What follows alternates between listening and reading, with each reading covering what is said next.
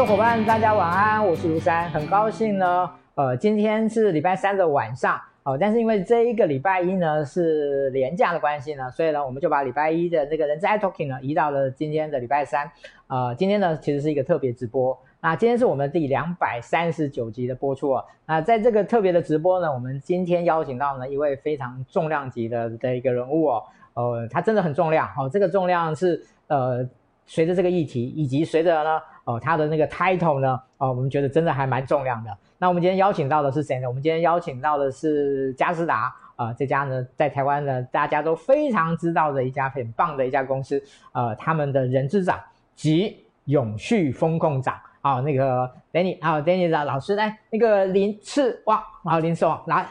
哎，对不起，老师，我们讲错你的名字，哦，林旺次，林旺次常常讲错这个，对不起，我抱歉抱歉，还好那个老师，那个马上原谅我了，不然的话，我今天这个就糗大了这样子。来，我们先请那个人长来跟大家打声招呼。哎，大家好啊，我是佳士达的 Danny 啊，希望待会啊一个小时可以跟大家愉快的度过这段时间。OK，好，我想今天呢，大家也都已经看到我们的主题啦，就是嘉士达永续人资之道。其实呢，应该是永续之道，人资呢是我呢，呃，把它加再加上去的，因为我觉得，呃，今天我们的大多数的伙伴呢，应该都是人资的伙伴，那我们会希望呢，能够，呃，除了这个永续的这个议题以外呢，能够跟人力资源呢，能够都做一个高度的连接，哈，做高度的连接。好，那其实今天真的非常难得，有机会邀请到那个人资长来跟大家做这样的一个说明哦。那这个其实，呃，人长跟我呢还有一些小小的这样的一种背景上面的渊源哦。呃，其实我们都是那个风管相关科系毕业的哦，所以呢，那个。这个仍然应该算得上是我们这个风保险风管科系的那个之光啊，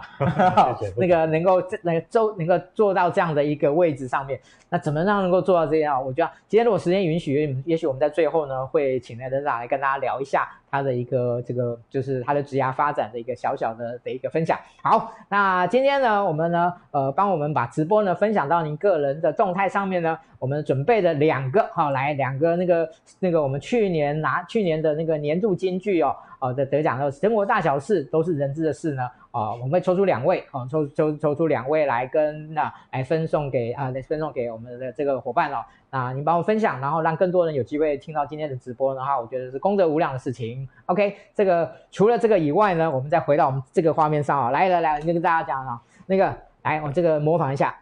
我是阿基斯，我是阿基斯。今天呢，除了那两个袋子之外呢，还有我哦。哦，今天也帮我分享的人也可以呢，抽到我一个一个一个哦。好，所以呢，好，各位，哦，那个我不要三八了哈。就是今天呢，谢谢那个人长呢送了我这一个这个这个阿基师哦。但是我觉得大家一定会更比我更爱这只阿基师哦。所以那个我们今天呢，就是送一个阿基师，好，第一个，然后送两个环保那个袋。好，我讲这个送这一个也符合我们今天所做的这个主题，哈，也做做的这个主题。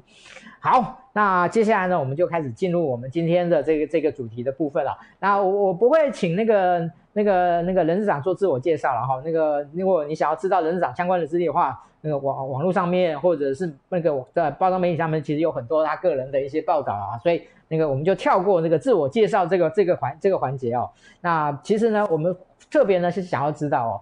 呃，其实永续这个议题不能说，呃，是最近才有，是最近才夯哦，最近才夯哦。但是呢，呃，台湾有一些公司，有几家公司哦，他们在永续这个议题上面哦，其实是走得很早哦，走得很。例如说，嘉士达就是一家这样的公司。所以呢，我在我们家一开始的时候呢，我们就先请呢，呃，这个有那个人长来跟大家谈一下，就是。嘉士达当时为什么会开始做永续哦？因为您在我们在刚刚开场还没开始之前，那个那个人那个人长跟我讲说，你们有一个季会议已经开了多少次了？呃，六十五次。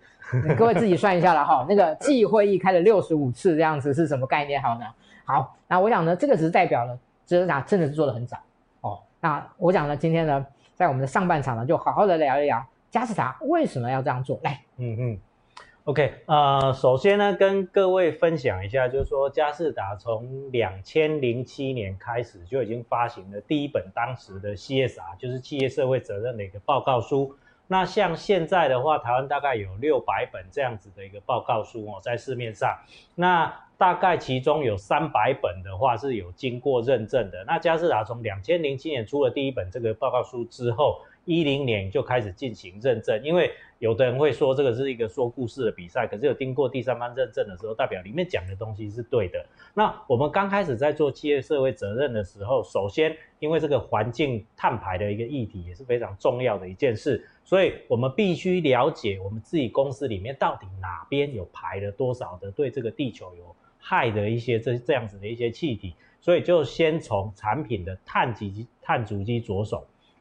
所以，二零一零年的时候，我们就取得全世界第一张这个显示器的一个碳足迹的一个认证的证书。那从里面我们就知道了，就是说，哎，我们自己的这个组织里面的碳排可能占整个产品的一个碳排的比例是非常的低的。那我们就知道我们未来要发展的方向到底在哪里。所以，一零年的时候，我们就成立了一个就是永续发展的一个委员会。那每一季开始去召开一次的会议，那把全公司所有的一些部门通通都召集进来，那它会分为各式各样的一些不一样的一些组织，那各自定完了 KPI 以后，每一季的开始不断的去做 review，那基本上当时到底要做什么也不是那么的清楚，所以我们就是凭着我们佳世达老师聪明人的这样子的一个信念，然后一步一脚印的每一年改善百分之一。怎么样去减少这个产品的这个原料的使用百分之一？怎么样去做节能？怎么样去做减碳的百分之一？然后一步一步的，慢慢的去达到这个永续的这一条路上面来。是，呃，各位其实，在那个网络上面呢，都可以很轻易的呢去搜索到那个佳世达的他们的 CSR 报告书哦。是是。呃，我其实我我我我自己有稍微看一下。呃，其实如果今天您想要对整个永续啊或者相关的 CSR 的一些议题呢，呃，有兴趣的话，其实呢，他们呢，其实做到呢，可以，我说其实蛮有一点教科书的味道的，是 是是，是，这样我可以可以这样讲吗？对，它 framework 是蛮蛮完整的，这样是。哦，这个这就是呃那个高手一高那个行家一出手就知有没有这样子，然后就想要知道那个什么样叫做好的 CSR 报告书呢？请那个网络那个搜索那个下载，OK，好，呃，其实。在，而且如果你常，如果你多看，因为它可以找到好几个年份，哦，它可以找到很多年份，然后所以其实如果你去比较一下的话，其实那个也可以感到那种这个永续这个议题的这个整个脉络的发展，哦，我觉得这个还蛮还蛮有趣的这样子。好，那呃，其实我想企业在做这件事情，呃，除了一些呃，这整个世界的议题的推动以外，它一定有一些它本身所能够带来企业的一些好处，哦，一些优点。哦，或甚至必须要能够创造很多的诱因，他才会愿意去做这件事情哦。哦，所以呃，在这件事情上面，呃，应该怎么样去看，或者说有哪一些部分是可能我们比较没有意会到的？一般的人对于永续这件这件事情，OK，那就是说呃，永续现在我们不是浪潮来了，而是我们已经在浪潮上面。那究竟这一波浪的话，它到底我们可以从两个方向来去看这一波浪。第一个就是说，如果没有去做 ESG 的时候，那会怎么样？那就是可能会很惨，你就可能会被这一波浪给淘汰。那究竟做 ESG 有什么样的一些好处呢？我们可以从几个不一样的利害关系人，就是 stakeholder 的角度来看哦。比如说，我们一个很重要的 stakeholder 就是我们的投资人。那投资人包括银行啊、股东啊等等。那通常来讲的话，由于现在的这个银行，它也有一些永续相关的一些一些需求，所以比如说它的放款哦，最好是符合永续的一些这样子的比例，越高的话会越好。所以当企业把永续做好的时候，取得资金就容易。如果没有做好永续，你可能找不到钱哦，找不到资金。那同样的，也有一些 ESG 连结的一些贷款哦，一些融资等等的部分的话，可能它的利率就会比较低哦。OK，这个是。一个比较好的一个好处，那除了成本比较低之外，如果有 ESG 这样子的一个持股以后，对公司的经营长期的稳定性它是比较高的。OK，这个是从股东的角度来看的话，从投资的角度来看是这样。那另外一个部分的话，就是说从我们的客户的角度来看，假如我现在手上有两台的显示器，一台的碳排是三百公斤，一台碳排是两百公斤。那我们是消费者，价格规格差不多的时候，我要选哪一台？我一定会想办法去选碳排低的那一台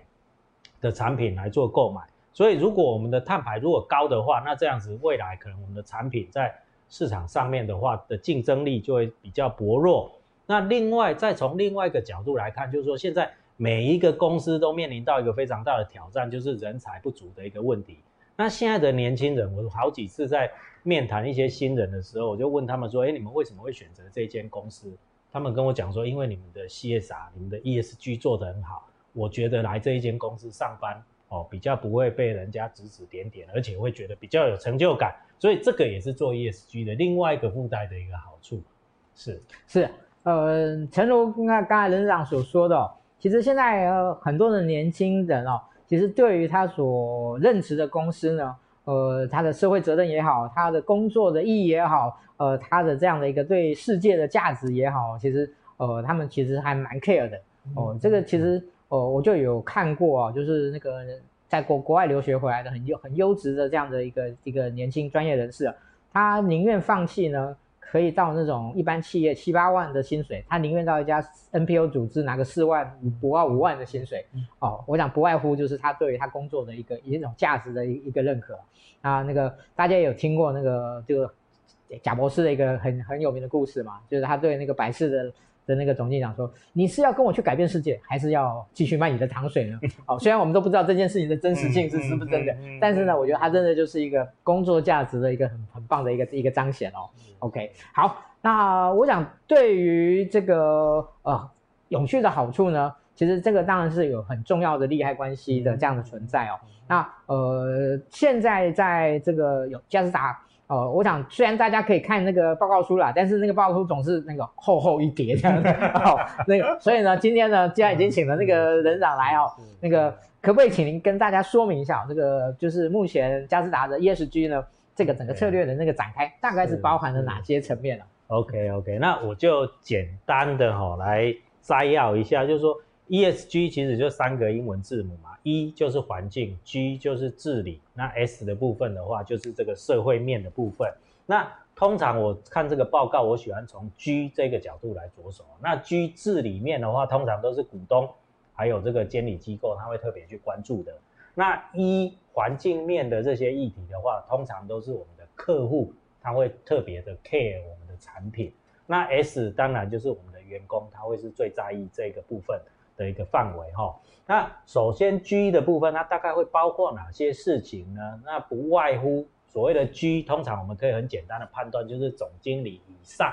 的那一块到底是怎么运作的哦，包括我的董事会的成员里面有多少的独立董事，那女生占几位等等的，啊，独立董事有没有超过三分之二，有没有超过二分之一，这个是在看它的独立性。那另外的话就是说，他有没有去跟利害关系人做沟？另外的话就是说。G 这一块的话，有个很重要的一点，就是公司里面的一个诚信经营的一个态度等等的，所以这个部分的话，就是在 G 的部分。那再过来的话，如果说我们去谈第二个很重要的一个点，就是在谈 E。那 E 环境面这个议题，基本上它是跟这个节能减碳会有相关。可是由于每个人他的产业，每个企业它在产业的位置不同，所以他重视的 E。也不一样，比如说我们现在在谈这个碳的时候，它有分范畴一、范畴二跟范畴三的部分。所谓的范畴一就是我自己生产制成里面所排出来的碳，那范畴二就是我间接使用的一些碳排，比如说我现在用电，那这个电哦在台湾的发电它是台电的电，所以呃这个一度电会等于这个零点五公斤的碳排。那如果是在大陆的话，那等于零点八公斤。可是如果是在法国它可能连零点一公斤都不到哦，这个部分这个是间接的部分。那了解每一个产业的这些状况以后，那比如说以台湾来讲，前十大碳排的公司，其实它已经占了台湾碳排的百分之四十，这么夸张？这是非常夸张的一件事。所以为什么刚开始在谈这些节能减碳的时候，会是去特别去关注这些石化业啊、钢铁业或是水泥业？主要的原因就是在这，你只要去把这十家公司管好，其实你的问题就已经解决了一大半。但是其他的公司也不能闲着，什么事情都不做啊。所以，比如说以我们公司最主要的产品这个显示器来看的话，如果说这个它的碳排总共从这个原料生产制造，然后这个运送、消费者使用到最后的这个回收是一百的话，可能我自己这个组织里面在做制造这个部分占了不到两个 percent，OK，可是这个我还是要做，所以这个部分可能每个公司里面的 HR 也会要需要去负责的，就是说，哎，我公司可不可以做一些比较节电啊等等的这这样子的一些活动啊，把一些高耗能的一些这个冷却水塔啦、一些 pump 啊等等换成是比较节能的这样子的一个状况，这个可能就是在组织减碳的部分。但是以刚刚我提到，就是说佳世达本身的话，这组织碳排占的比例不是那么高，所以我们就特别重视产品本身的一个产品的碳排。产品的碳排的部分的话，我们认为最重要一定要解决问题，要从源头去解决。所以从设计端开始，我们每年就是会去定相关的一些指标，比如说你每年就是要减少百分之一的材料的使用，然后它的耗能要减少百分之一等等。那我们就设计了一套系统，在这一套系统里面，RD 把所有的参数 input 进去以后，那如果你有 pass 就过关，如果没有，你就拿回去重新再做一个设计。那在这一套系统里面，它同样它会去卡我们最后的一个那个废弃物回收的比例。哦，比如说，诶，那个超过二十五公克以上的料，哦，你就不可以混搭，因为你混搭的时候，它就没有办法去做一个回收等等的，会有这样子的一个系统在做一个卡控。那当然，现在大家在做这套系统的时候，其实它是非常痛苦的。even 是现在有很多人在开始在做这一套系统的时候，他都要花很多时间。像我们第一次在做第一支的这个碳排的这个盘查的时候，可能第一次要花六个月以上的时间。才建了第一笔的资料出来，但是接下来的话，它就会慢慢、慢慢、慢慢的就是会变得比较容易。那讲完了组织还有产品面之外，以佳世达来看的话，由于我的原料占的部分非常的高，我除了从设计端去着手之外，我要去辅导我的供应商，因为我的供应商他如果说可以做好它里面的一些碳排的一些管理，包括一些人权啊、一些合规等等一些工作的时候，那我接收进来的原料，它的这个碳排就会越来越少。所以在这一个部分的话，我们也会就是每年会去去盘查我们的供应商，然后举办供应商大会，去辅导他们去做一些该做的一些事情之外，我们内公司内部还有一个非常有趣的，也是非常的这个 solid 的一个 program，叫做 CIP，就是持续改善的一个这样子的一个计划。那这个计划呢，它简单的概念就是说，每年要去找到百分之一营业额的一些改善点。那我们也把这一套的这个方法，那会用类似 Six Sigma，我们内部叫 DMAIC 这样子的一个手法，然后去辅导我们的供应商，怎么样让它在制程里面去做的更有效率。因为它的制程效率提高的时候，它的这个这个碳排的量就会减减得非常的低哦。所以这个是在一的部分，他会去看每个公司它自己的状况。然后去做相关的一些一一一些安排跟管理。那另外就是在 S 的这一块，S 这一块主要的 stakeholder 就是包括我们的员工啊、我们的社区啊、我们的基金会啊等等的。那佳士达的话，那嗯，在呃，如果在一些关啊、呃，就是去搜索一些媒体上面啊，其实常常会谈到呢，就是这个佳士达有一个很大的这个叫叫做大舰队的这一个策略啊，是这个策略跟有跟。跟永续有关吗？我就一直一直还蛮好奇的。是这个策略的话，基本上可以这样子看哦，就是说，第一个公司自己一定要活着，才有办法去做永续。那很多公司它就是开始在寻找一个成长的一个 momentum 嘛，我们也开始在转型。所以在转型的时候，我们就是利用大舰队一个平台，开放资源，让有需要资源的人上到这个平台上面，然后大家一起去互动，一起去去共好。共享的一个这样子的一个概念，那基本上佳士达的大舰队，它可以分为我们原本的本业之外，那就是发发展这个医疗方面的第二只脚，然后一个 AI 加 IoT 的第三只脚，以及这个现在的五 G 发展的另外一只脚。那其实这些脚它里面有一个共同的一个关系，就是说我们在谈永续的时候会谈到 SDGs，就是说一个这个永续发展的一个目标。那其实我们发展的这些行业，它就是刚好是符合 SDGs 里面所有的这些目标，包括健康的生活啊、持续的发展啊、基础建设啊等等的，其实它都是一个非常清楚的一个方向。这样是是，所以我可以说，呃，其实呃，就是佳士达的这个大舰队的策略呢，其实是跟 SDGs 的这样的一个永续策略呢，它是绑定在一起的。是是是，OK，好，这个其实是 SDGs，大家有兴趣的话可以去进一步的了解，因为我们目前其实呃以前永续比较不好理解，是因为以前只能用 SDGs 来理解永续，是但是呢，现在呢，从 ESG 的角度的话呢。哎，其实感觉是平易近人多了，是是是，比较比较单纯一点。对，不不知道那个人长有没有这样的感觉？是是是是是，没错没错。对啊，就是以前那个那个光光光，你把一个人讲讲他明，讲要再把他讲明白什么叫 SDGs，一一听完就雾煞煞。对，又要消灭贫穷，要解决粮食问题，哇，这个是非常高大上的议题，这样是。对啊，OK，好，呃，在我们这个。中场休息之前哈，我们呃有一个我觉得挺重要的议题呢，哦要来请教一下那个人资长，就是呃其实很多的企业其实现在呢，呃应该讲说，要么已经导了人一一要么导入已经永续了，嗯、要么正在导，要么准备要倒。是 是。那个现在还对这个议题呢，那个还完全无感的呢，那个恐恐怕就有点麻烦，是这样的。好，所以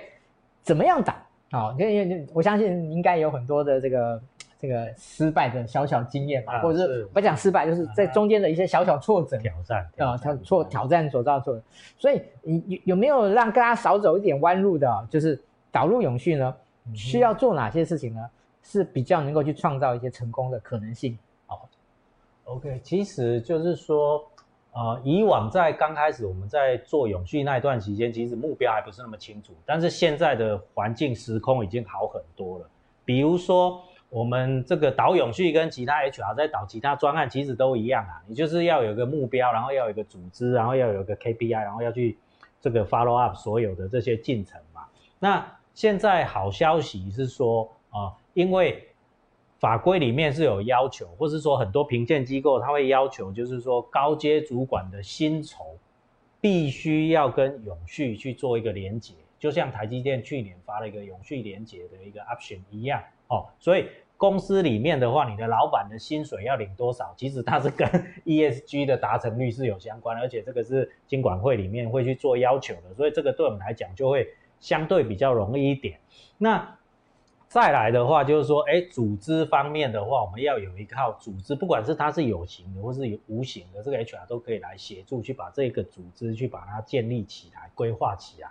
那再过来的话，就是说定。方向定目标以后，到底要怎么样可以让它更加的落地？那我这边提几个我最近观察到的一些蛮不错的一些想法跟经验。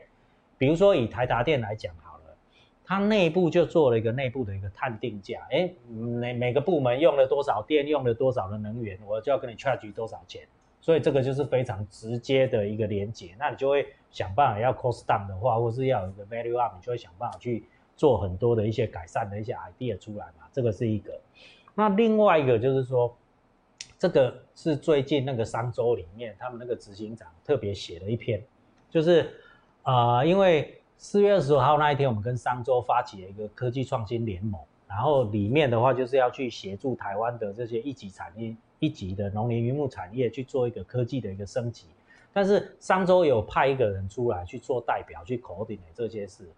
但是因为他们也是算是公益性质的嘛，所以他的 charge 就手续的这些费用就比较低。那比较低的话，基本上它的毛利率就低嘛。那毛利率低的时候，在公司里面 KPI 分数就低嘛。那这个时候怎么办？所以我们这个联盟的这个大家长，那个大联大的曾国栋曾董呢，他就打电话给商周的这个执行长，跟他讲说，你们这一项的 KPI 可不可以把它另外加权去做计算？那每个人都有一个好的 incentive，在这个平台上面的时候，大家就可以好好的去运作这件事情嘛。这个是也是 HR 相关可以去做的一件事。然后再举一个比较大家比较有感的一个体验好了，比如说像有一间公司欧莱德，它是做这个永续做得非常好的一家公司。那如果大家去参观他们厕所的时候，哎，那个水到底要怎么出来？很抱歉，你要用脚去踩。脚垫一踩的时候，水才会出来。你每次在踩的时候，你就感觉，哎，我要节水，我要节能，我要做这个 ESG 这些事情，你就会非常有感。你踩了二十一次以后，你就知道你该做哪些事情。所以这些是一个小小的一些 paper 可以跟各位去做分享啊，就是说第一个往上去做对接，要去把这个愿景画清楚。那董事会方面，现在法规已经非常 friendly，强制要求。那再来就是中间的这一套执行组织啊，一些怎么样去推动等等，我相信这个大家 HR 的专业的话都可以去协助，让永续做得更成功。嗯，是。好，那那个人长，我可不可以这样来请教你哦？就是。是那个永续呢，呃，要做这一件事情呢，有哪些东西呢是千万不能犯的错误？千万不能犯的错的话，就是有一个重要的重点，就是说，我们绝对不可以因为要做永续而做永续，而去牺牲掉我们的 EPS。你如果纯粹只是说，哎，我哎，老板，哎，我现在做永续要花这个要花多少钱？啊，问你说有什么好处，对公司有什么未来有什么影响？你如果连这些都说不清楚的时候，那这个时候可能我们要得到资源的机会就比较小，而且可能也会自己做得非常的挫折感很重，就觉得老板不支援我，我这个事情就干不下去这样。所以一定要想。想出这个说做这件事到底对公司有什么好处，对股东有什么好处，对老板中期、短期、长期有什么好处？这样是，是 OK。所以呃，其实，在永续的这个这个议题上面呢，呃，其实现在还蛮还蛮多面向的。是呃，那其实呃，在我第一次接触到这个比较认真接触到永续这个议题的时候呢，是某一个前辈他就跟我讲说。哦，是啊，我跟你说哦，那个这个在欧那个欧盟哦，他们已经做了什么样的规定哦？如果在台湾的企业没有在这几年里面跟上的话，连生意都别做了。对，CBAM，CBN，对，是是。那个时候我才说哦，呃，原来这已经不是那个不是说那个你要不要做的问题。对对对。哦，而是那个一个一个一个欧欧盟这样的一个一个一个区域，它用这个整个集体的力量来来牵动整个。呃，整个所有的厂家、所有的公司必须要去去去正视这个问题。对，他就是说，欧盟那边的话，针对输入欧盟的产品，他从二零二三年明年开始就要去做申报，二零二六年开始就要去收碳边境的一个关税。比如说，现在在欧盟一公斤的碳大概要收一百块欧元，台湾现在是零元，未来可能会收十块美金。可是中间不足的差额，你要东西要进关的时候，他就直接帮你 charge。像这个我们也。做过这个呃这个冲击的分析呀、啊，哎，对对对，这个每个企业都 要要去了解这些事情的这样。好，那当然今天这个议题呢，如果那个碳排放、碳市场的问题如果展开的话呢，那我们今天就一个小时不可能 不可能结束了哈。所以呢，我们今天那个这个部分我们就不展开来谈，我只是告诉各位呢，呃，这个永续这个议题呢，这个就是呃已经不是你要不要做的问题。而是你不做，跟你的整个未来的生死存亡是有息息相关的。是的，OK，好，这个是我们在前半段的部分呢，谢谢那个人长的一个分享。那上半场我们比较谈的是比较 overall 的从企业端的角度。那下半场呢，我们就回到跟人资比较相关的一些部分哦。呃，其实我不知道大家有没有好奇哦，就是那个人事长的头衔其实挺长的哈。好，那个我第一次看到的时候，其实也那个不是吓一跳说，嗯，这我那在等哈。好，哦，因为我几乎没看过哈，所以呢，我们接下来呢，我们就来那个请教一下那个人资长，就是关于哦这个人之长、永续长、风控长这三个到底有什么不同，有什么重叠的地方哦？为什么？它可以同时在您身上呢？哦、oh,，OK OK OK，啊，呃，首先我们来看一下，因为那个只要有长的，其实基本上它就是管理职嘛，就是在做管理的工作。其实管理其实就是都是共通的啦，所以这个没有什么太大的差别，就是在怎么样去运用资源，把公司的目标跟愿景给达成，就是这样。但是前面的这个形容词的话，它就是专业的不一样。比如说人资就是跟 HR 有相关的嘛，永续哦，这个这个这个这个这个这个这个风控或是永续等等，就是比较不一样的地方。那我可以稍微再谈一下，就是说现在最夯的这个永续的部分的话，其实它就是说要去把永续的目标给定定出来，然后确保公公司的永续的经营能力。把这件好的事情运用 HR 的这些组织啊资源去把它做好以后，还有个很重要的重点，就是必须要一直讲，讲给很多人知道。所以过去我在负责我我以前是做风控长，风控长其实也是确保公司的永续经营能力，可是它是处理内部的一些事件，包括事情发生前、发生后、发生中、发生后，应该要各自要怎么去应对、去处理的这些事，可是通常都是在公司内部门里面，他不会往外去讲。那这个人资长跟这个永续长，我自己觉得它有一点点差别，不太一样的地方，就是说永续长他要运用非常大量的一些数据。但是人资长的时候，他可能运用数据的部分会稍微比较少一点点。这个是我简单的跟他们讲一下他们的意图，这样是 OK。好，呃，其实，在很多的公司，呃，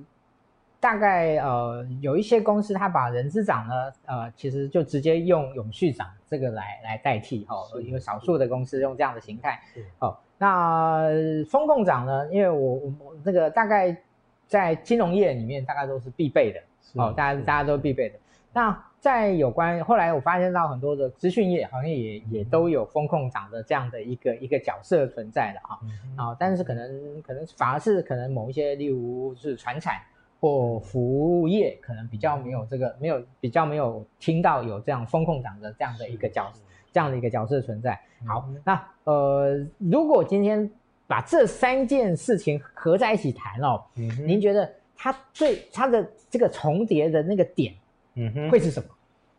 重叠的点其实三个会有三个不一样的圈圈，比如说，呃，以 CEO 他最关注的，晚上会让他最睡不着觉的，比如说他是前几大风险，那前几大风险里面，它就会包括永续的风险，因为你永续做不好，你的货出不去，你可能这个公司就经营不下去，那也会包括人资的风险。因为人才不足的时候，企业也没办法成长，没办法营运。那如果公司里面的风险管不好的话，也会牵涉到永续没办法经营下去的概念。所以这三个圈圈它是有一个共同的交集，就是在风险、在永续、在人资，其实它是互相在圈圈里面的这样。是 OK，谢谢那个。人资长，不好意思，我没办法，不是我因为我一直在想说我要怎么样三个一起讲嘛，嗯，算了，我还是讲人资长好了。叫 Daniel，是是是是是是是，OK，好，呃，在接下来部分的话呢，其实今天很难得的一个机会哦，就是呃永续跟风控的这件事，这这这件这件事情哦，那嗯，其实很多人大家可能对于。呃，永续也许这几年可能大家有一些陆陆续续的的一些接触哦，但是呢，呃，这个风控的这个部分哦，可能反而比较比较少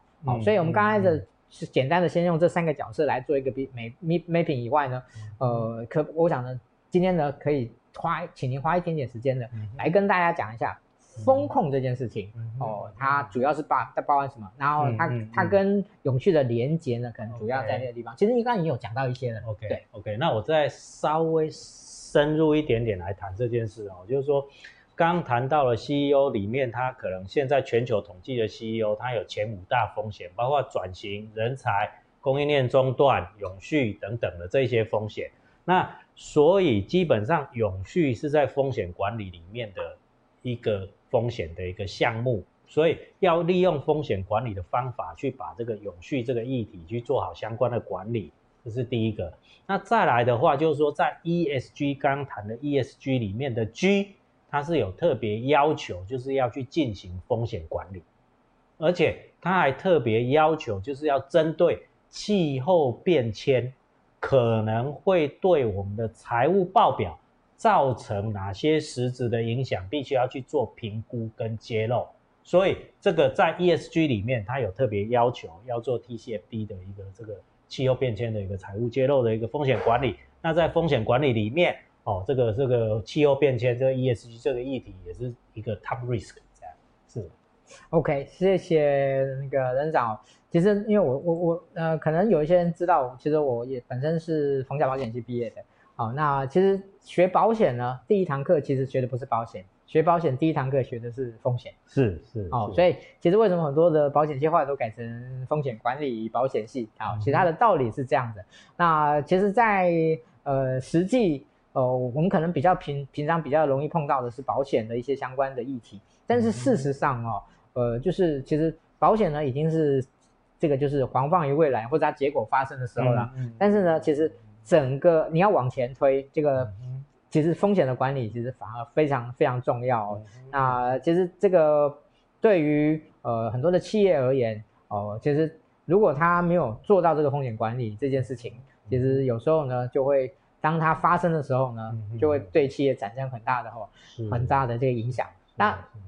这个我觉得在在未来哈，就是其实以跟呃老师一样的，就跟人长一样的有这样的背景的人，我讲未来是。呃，在有，因为在永续的这样的议题上面呢，一定会更多的串起哦。那个、那个，我常常开那个第一次认识人长的时候，我就说哇，这个真的是风险保险之光啊！哦，能够能够能够做到这样的一个位置，真的真的是非真的非非常不容易这样子哦。其实我我们我同班同学呢，那个我就不讲他名字了哈，那他其实同样，他现在是在是国泰。金控，国泰金控的那个某一位副总这样子，哦，那你们两位那个是大概大概是我身边那个碰学保学保险的里面，大概目前职位最高的。嗯、OK，好，那接下来呢，我们就要回到这个人资的议题哦。嗯哼，哎，其实永续这个议题呢，很难得是它跟人资的连接度挺高的。是是是哦，其他的有很多转型的议题，其实不一定跟人资有那么大的、那么大的连接。可是永续这个议题，好了，那我们姑且不那个最简单说，我们人资工作者必须要呃，人资单位必须要去协助这个那个永续的议题的这个推动。好，那个我觉得这可能是大家可能了解的一个比较粗浅的部分。那我想说，在今天呢，想要也接下来请教一下人长，就是呃，永续这个议题跟人资单位。它到底到底有哪些部分是呃人资必须要完整的去 take 的？嗯哼，好，我想今天有机会来指导一下那个人资伙伴们。对，今天就是说跟各位人资伙伴一起分享，就是说刚刚提到的 ESG 这三个英文字嘛。那 S 这一块的话，因为是跟员工有关系，所以这一块的话，一定是我们人资当仁不让，一定要去负责的部分。那比如说以佳士达来讲，我们的人资跟 ESG 这一块 S 的这个员工的连结的话，我们就会分为说，啊、比如说环境面的部分、合规面的部分。那这一个部分的话，有一个很重要的重点哦，就是说，呃，通常员工的这个 engagement 这个敬业程度要高，一定要非常清楚公司未来发展的方向。所以，我们每一季都会去办很多的这个员工的说明会，让全体的员工每一季都知道公司未来要往哪里走，这个是一个很重要的重点。那比如说，同样在员工这一块的话，现在的年轻人，哦，尤其是他们对时间的那个尺度，不可以告诉他说，哎，你做这个三年、五年，他一听到他马上离职的。你跟他讲三个月、六个月，他可能还可以忍耐一下。哦，三个月、六个月到底要做哪些事情？所以是。转化非常快速的时代，所以它整个 career pace 人才发展的部分，就是要非常清晰的告诉这些同仁。那另外的话，就是说，尤其在疫情这段时时间里面，人跟人会有很多疏离感，用传统的这样子的一些方式，可能就是会造成比较没有办法那么直接有效去做沟通的时候，要怎么样去办很多线上的一些活动，然后让大家可以感觉在一起。比如说上班的时候，你请大家把 camera 打开，可能这个有好有坏，不一定大家会同意。可是，哎，如果下班以后办一些运动会活动、唱歌比赛、线上的一些唱歌比赛等等的，哎，得奖的这些又可以在公司里面公开的场合去播放这些音乐，把大家 grouping 在一起等等的。还有一个很重要重点，上面这些做完了以后，一定要把公司的成果跟同仁去做分享。好像佳世达这几年的话，就开始，当然这个很多公司都已经做了，我们就开始把我们的这个员工，除了员工之外，也要让他当股东，所以你要让他有很多股票，要持股，要等等的这些事情。那这个是在 S 的这一块，可是另外的话，比如说在 G 的这一块的话，其实很多评比机构里面，它是要求很多的哦，比如说高阶主管薪酬有没有完全的揭露？那高阶主管里面用女生的比例是多少？男女的占比是多少？他的薪资比是多少？还有比如说，公司这些高阶主管对公司的持股占他一年薪水的百分比是多少？等等的这些，他全部都会要求。那其实这些也是非常重要的，因为这样子高阶主管才对公司有 commitment，利益会结合在一起嘛。这个是 HR 可以去设计的。相关的一些制度，那接下来再谈 E 这一块，因为这个可能跟 HR 的专业离得不是那么的，可能比如说在组织碳排节能、节水、节能等等，这个是 HR 一定可以去做的。可是如果产品设计要让它减量，哎，可能我没办法直接影响，可是我可以间接用 HR 的一些管理的体系，比如说 KPI 啊、哦目标设定啊等等的这些，然后用很好的一些沟通的方式去把大家的这个方向都聚集在一起的时候，我相信这个是我们 HR 同仁可以一起去努力的一个地方。是是，OK，嗯，人长，您会呃觉得如果今天啊、呃、就是人资单位它本身。在有关于这个永续相关的专业的的技术或专业的人的一些呃能量的这样的一个累积的部分，它可以去做什么样的的一些学习？您说在 ESG 方面，对对对对对对，在 ESG 方面的话，其实其实是这样子啊，因为 ESG 这个议题它非常的夯，那它也是新的，比如说我们现在最夯的是叫做。ESG 的管理师，而且要认证的。那他主要的工作在做什么？在计算碳排。他、啊、碳排谁会算？你说 RD 会算吗？PM 会算，Sales 会算，Q 会算，没有人会算啊。那、啊、其实我们 HR，我们如果当仁不让跳出来，哎，我愿意去学，可能你要花三个月，每个礼拜六、礼拜天要花一整天，然后去做八个小时去上课。如果我们愿意去做这件事情的时候，其实公司里面每个人的机会都是均等的。嗯，对，是，OK。您觉得 HR 去学这个有什么样的帮助吗？有，因为你就是一个专业 certify 过来的这样子的一个呃具有专业执照的一个人，公司里面很多的东西，很多的系统的运作，当然就是以您为主了，哎，因为您就是专家，您说了算，哎，对。可是而且。他是 HR，可是他又是这个永续碳排的专家。您的意思是这样子吗？是的，没有错。只要他拿到这一张证书，你必须要花三个月的时间，礼拜六、礼拜天，通通都去上课。这样，如果大家愿意，您您应该您应该有对不对？我我有指派同仁赶快去上课。哎，很多人举手的哦。OK，对对对对。好，因为其实今年，呃，不瞒您说，就是我大概陆陆续续接触到，有一些是我自己观察到，有一些甚至是直接朋友找上找上我有一些接触。嗯就是今年有很多有关相关的这种 ESG 的认证挺多的，对，是的，是的。好，那可能形态又都有一，是虽然都叫 ESG，可是内容形态还是有一些不，还是有一些不同。那个您您自己有观察到吗？有哦，非常的多，法规要求也非常多。比如说像我们这个礼拜五要开董事会嘛，现在法规又要求你必须要去针对这个呃温室气体做盘查的这件事情，要到董事会去报告。那你如果还没有做的，你要把你的规划去董事会上面去做报告等等，所以会有非常非常的多的一些新的一些法规出来。那也同样的，当这些威胁或是这些挑战出来的时候，我觉得这个就是我们一个很好的机会。刚刚有提到风险管理，我其实我这边再稍微补充一下，这个概念其实不管用在哪里都可以的，就是说，在一个事情发生之前。就是先去做好准备的工作嘛，好，这个时候就是先先去做好准备，那再来当事情发生的时候，我就要当机立断去做好损失的控管跟处理。可是当事故发生以后，我就要想办法，最重要这一点哦，要化危机为转机。那有能力化危机为转机的，除了它应变速度很快。可以掌握机会之外，就是他有超前部署去做好相关的一些准备的工作，所以就是现在的机会会非常的多，而且来得非常的快。那其实站在老板的立场来看的话，他最愿意的就是说，今天有一个人有当责的人，他就举手说：“哎，我现在我愿意来接受这个挑战。”那这个大家都不会，那我愿意跳出来去承担这个责任来做的时候，我相信这个未来的机会就是属于大家的。是，嗯。其实那个，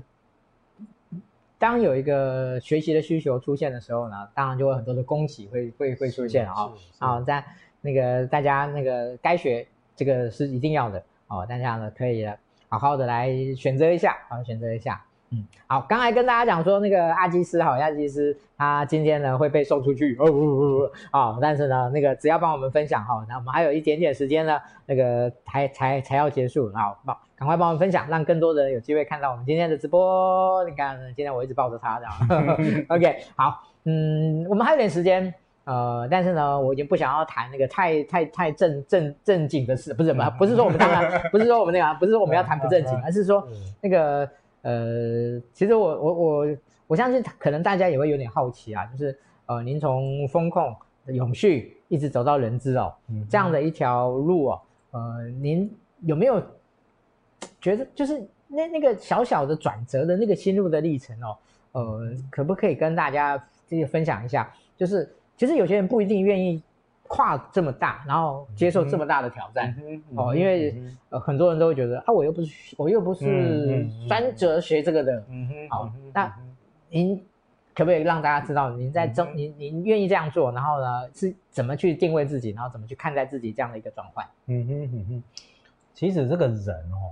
大部分都是 会有一个舒适圈，那当我们要跨越的时候。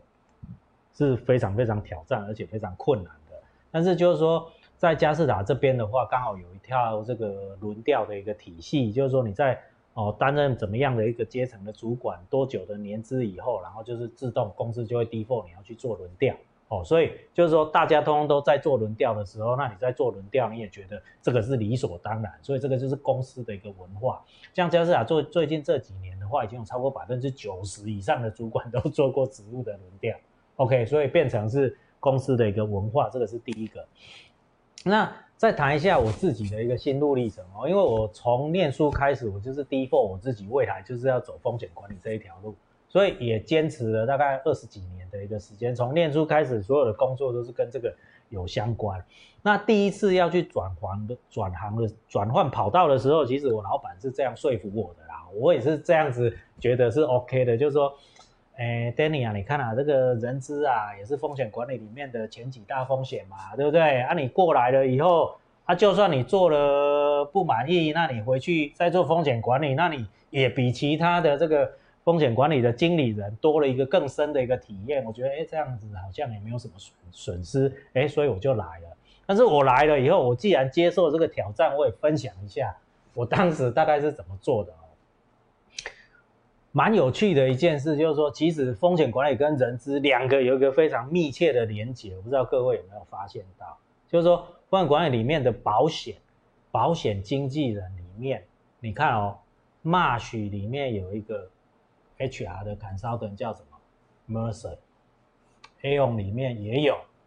然后威利斯里面现在最最最大的 t o w s w a t s o n 哎，跟他在一起的也是保险的经纪人。我哎，所以我我一跳到这个行业里面，发现哎，奇怪，这些怎么都是我以前认识的朋友？哎，所以没有什么太大的一个不一样，反而是有很多朋友看到你哎，转换一个跑道以后，还更来 support 你这样，这个是一个啊。那我在转换过来这个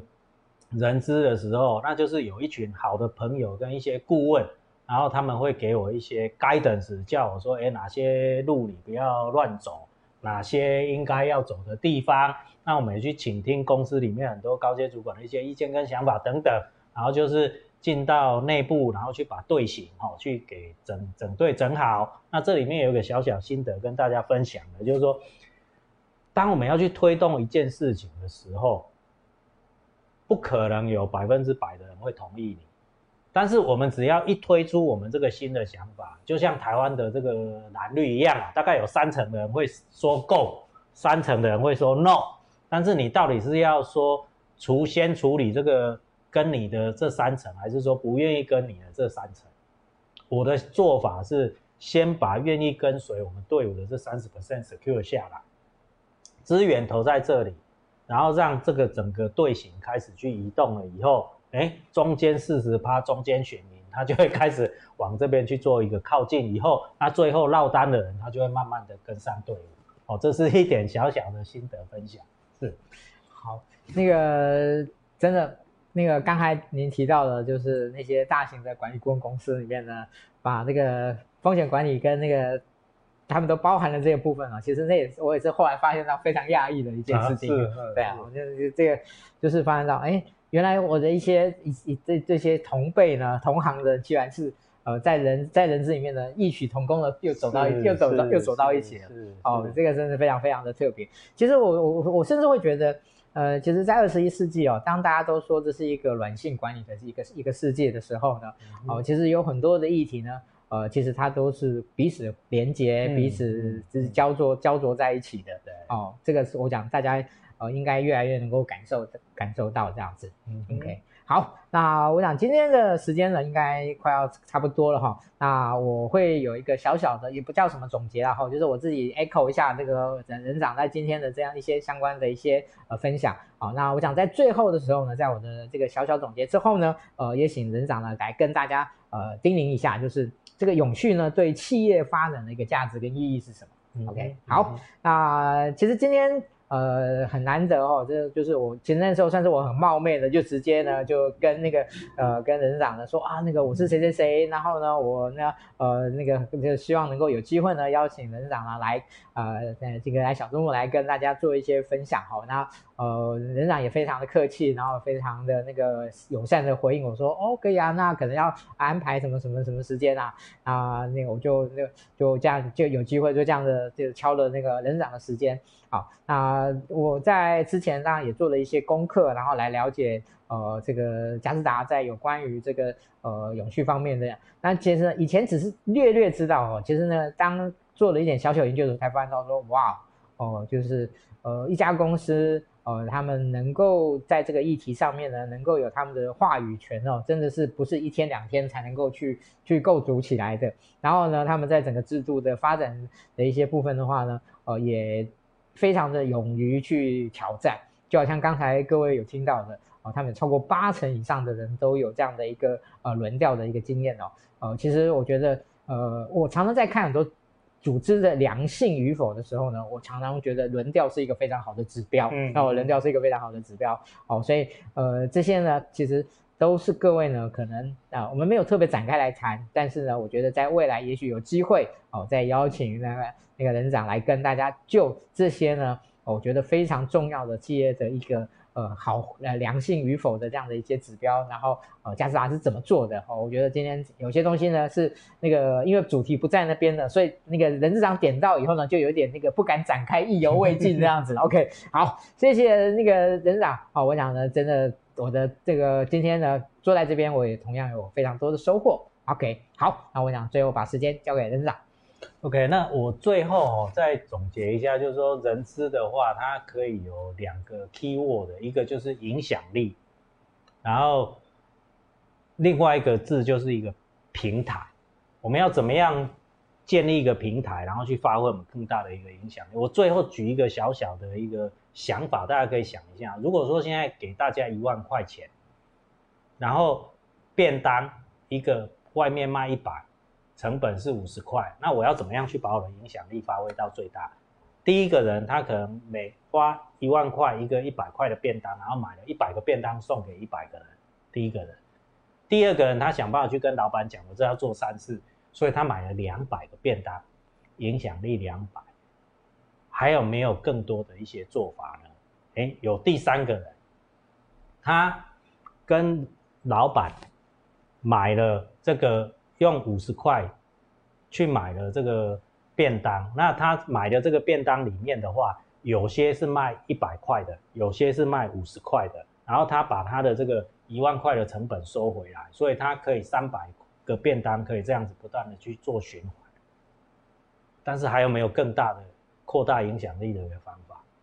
可能有，因为他把数量放得更大，他每天的资金会越来越越多，那他。可以不断的去做一个正向的一个循环，那这些例子其实都是不断的发生在我们的周遭，那我们可以多去观察，然后多去寻找一些机会。是，好，谢谢任长哦。其实任长他最后想告诉我们，其实做永续呢，创意其实也蛮重要的。是是是是是，OK，没错没错。谢谢人长，那我们今天的直播呢，就到这边告一段落啊、呃，有机会再邀请人长来。谢谢大家，谢谢大家的观赏，